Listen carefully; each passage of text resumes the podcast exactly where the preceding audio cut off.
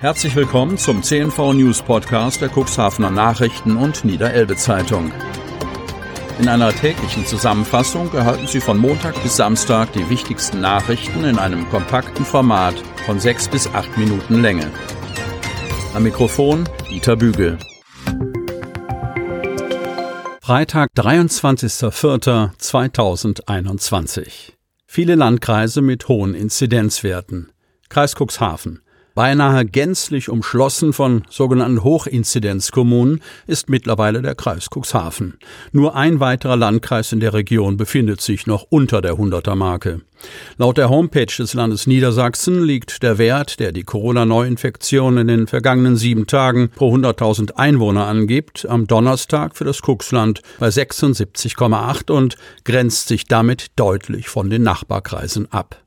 Seit Donnerstag reißt auch der Landkreis Rothenburg-Wümme im Südosten des Kuxlands die 100er-Grenze. Mit 109,3 liegt der Landkreis nur knapp unter dem Staderwert von 114,4, der nun schon seit gut eineinhalb Wochen über der Schallmauer von 100 liegt.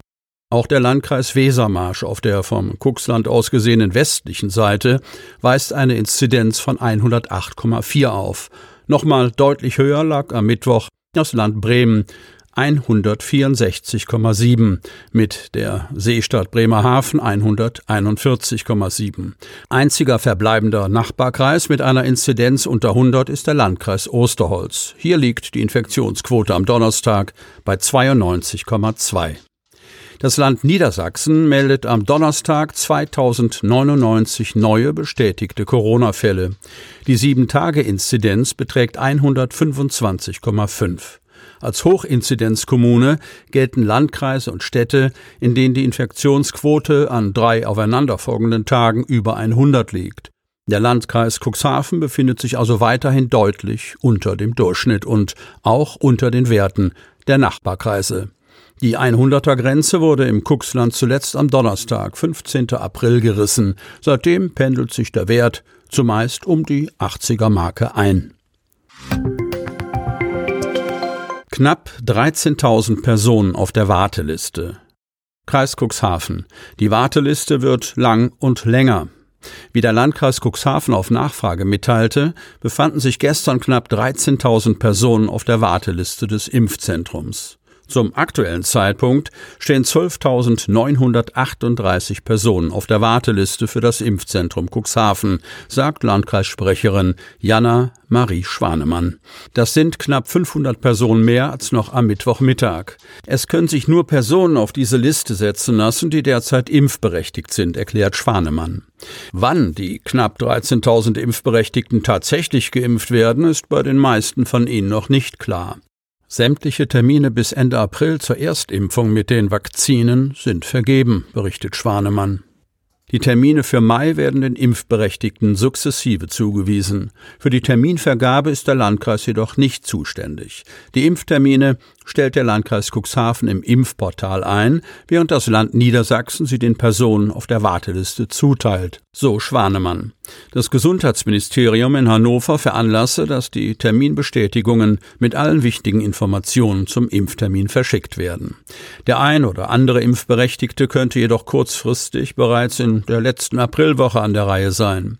Nächste Woche sind zudem Erstimpfungen mit AstraZeneca vorgesehen, wobei die Termine noch nicht vollständig durch das Land Niedersachsen bebucht wurden, sagt Schwanemann. Bis die Warteliste der aktuell Impfberechtigten abgearbeitet ist, kann es eine Weile dauern. Nach Landkreisangaben werden derzeit täglich zwischen 700 und 750 Personen im Impfzentrum geimpft. Wir planen allerdings, die Impfkapazität weiter auszuweiten, sagt Schwanemann. Daher wolle der Landkreis eine vierte Impfstraße einrichten, um dann bis zu 1000 Personen täglich zu impfen. Wann die geplante vierte Impfstraße öffnet, konnte Schwanemann noch nicht genau sagen. Sie soll voraussichtlich Mitte, Ende Mai eröffnet werden. Für die vierte Impfstraße benötigt der Landkreis, wie bereits berichtet, kurzfristig zusätzliches Personal und sucht aktuell medizinische Fachkräfte und Betreuungspersonal. Interessierte können sich hierfür bis zum 28. April beim Landkreis bewerben. Weitere Infos dazu gibt es nach Angaben von Schwanemann auf der Internet-Webseite des Landkreises Cuxhaven. Ein Zwischenstand über den aktuellen Stand der Bewerbungen konnte Schwanemann nicht geben. Erst wenn die neuen Mitarbeiterinnen und Mitarbeiter eingestellt und eingearbeitet seien, könne die vierte Impfstraße öffnen. Notbremse greift im Landkreis Cuxhaven erstmal nicht. Kreis Cuxhaven. Die Corona-Inzidenz im Landkreis Cuxhaven liegt auch am Donnerstag deutlich unter 100. Der Landrat zeigt sich erleichtert. Der Landkreis Cuxhaven meldet am Donnerstag 33 Neuinfektionen mit dem Coronavirus. Die meisten davon verzeichnet die Stadt Cuxhaven 11, gefolgt von der Gemeinde Schiffdorf 6 und der Samtgemeinde Landhadeln mit 4. Die Corona-Inzidenz ist leicht gesunken auf 76,80. Als genesen gelten 24 Infizierte. Der Landkreis Cuxhaven gehöre mit seiner niedrigen Inzidenz aktuell zu den nur noch 25 Landkreisen unter 100 bundesweit, erklärt Landrat Kai-Uwe Bielefeld. Er zeige sich vorsichtig erleichtert, weil die Inzidenz seit Tagen sinkt. Die vom Bundestag beschlossenen Maßnahmen der bundeseinheitlichen Notbremse werden aus diesem Grund im Landkreis vorerst nicht greifen, so Bielefeld. Die Notbremse greift erst, wenn eine Region an drei Tagen in Folge eine Inzidenz von 100 oder mehr aufweist. Wir konnten in den vergangenen Wochen beobachten, dass sich das sehr schnell ändern kann und bereiten uns entsprechend vor, damit auch deutlich steigende Infektionszahlen bewältigt werden können, so Bielefeld. Beim Abwracken neue Maßstäbe setzen. Cuxhaven. Es ist ambitioniert, was sich zwei Experten vorgenommen haben das Abwracken von Schiffen möglichst umweltfreundlich mit modernster Technik und hocheffizient in Deutschland zu gestalten. Wenn der Plan von Carsten Schumacher 41 und Simeon Hirz 40 aufgeht, könnte das neu gegründete Unternehmen Leviathan Technologies eine ganz große Nummer für Cuxhaven werden, das die beiden Bremer Schifffahrtsexperten als idealen Standort in Nordeuropa für ihre Millioneninvestition ausgemacht haben. Zunächst aber wollen sie ihr Konzept in einem kleineren Rahmen im neuen Fischereihafen oder irgendwo in zweiter Reihe erproben. Wo genau die Abwrackwerft aufgebaut wird, die in den nächsten Jahren bis zu 100 Menschen Beschäftigung geben könnte, verrieten die Gründer bei der Vorstellung ihrer Pläne am Mittwoch noch nicht. Nur so viel. Wir befinden uns in der letzten Abstimmungsphase mit unseren potenziellen Partnern am Standort. Der Leiter der Agentur für Wirtschaftsförderung, Mark Itken, hatte zur digitalen Pressekonferenz eingeladen mit dem Ziel, möglichst frühzeitig Transparenz herzustellen, vermutlich ahnend, dass die Pläne in der Stadt nicht nur Begeisterungsstürme auslösen könnten. Eine Abwrackwerft in Cuxhaven, passt das zusammen mit dem Etikett Nordseeheilbad?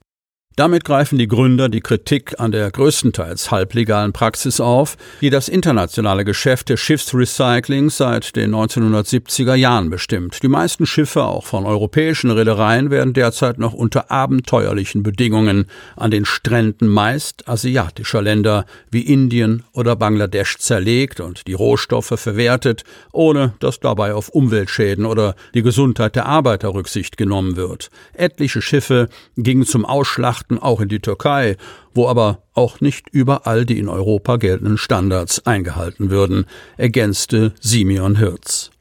Die Gründer beruhigen.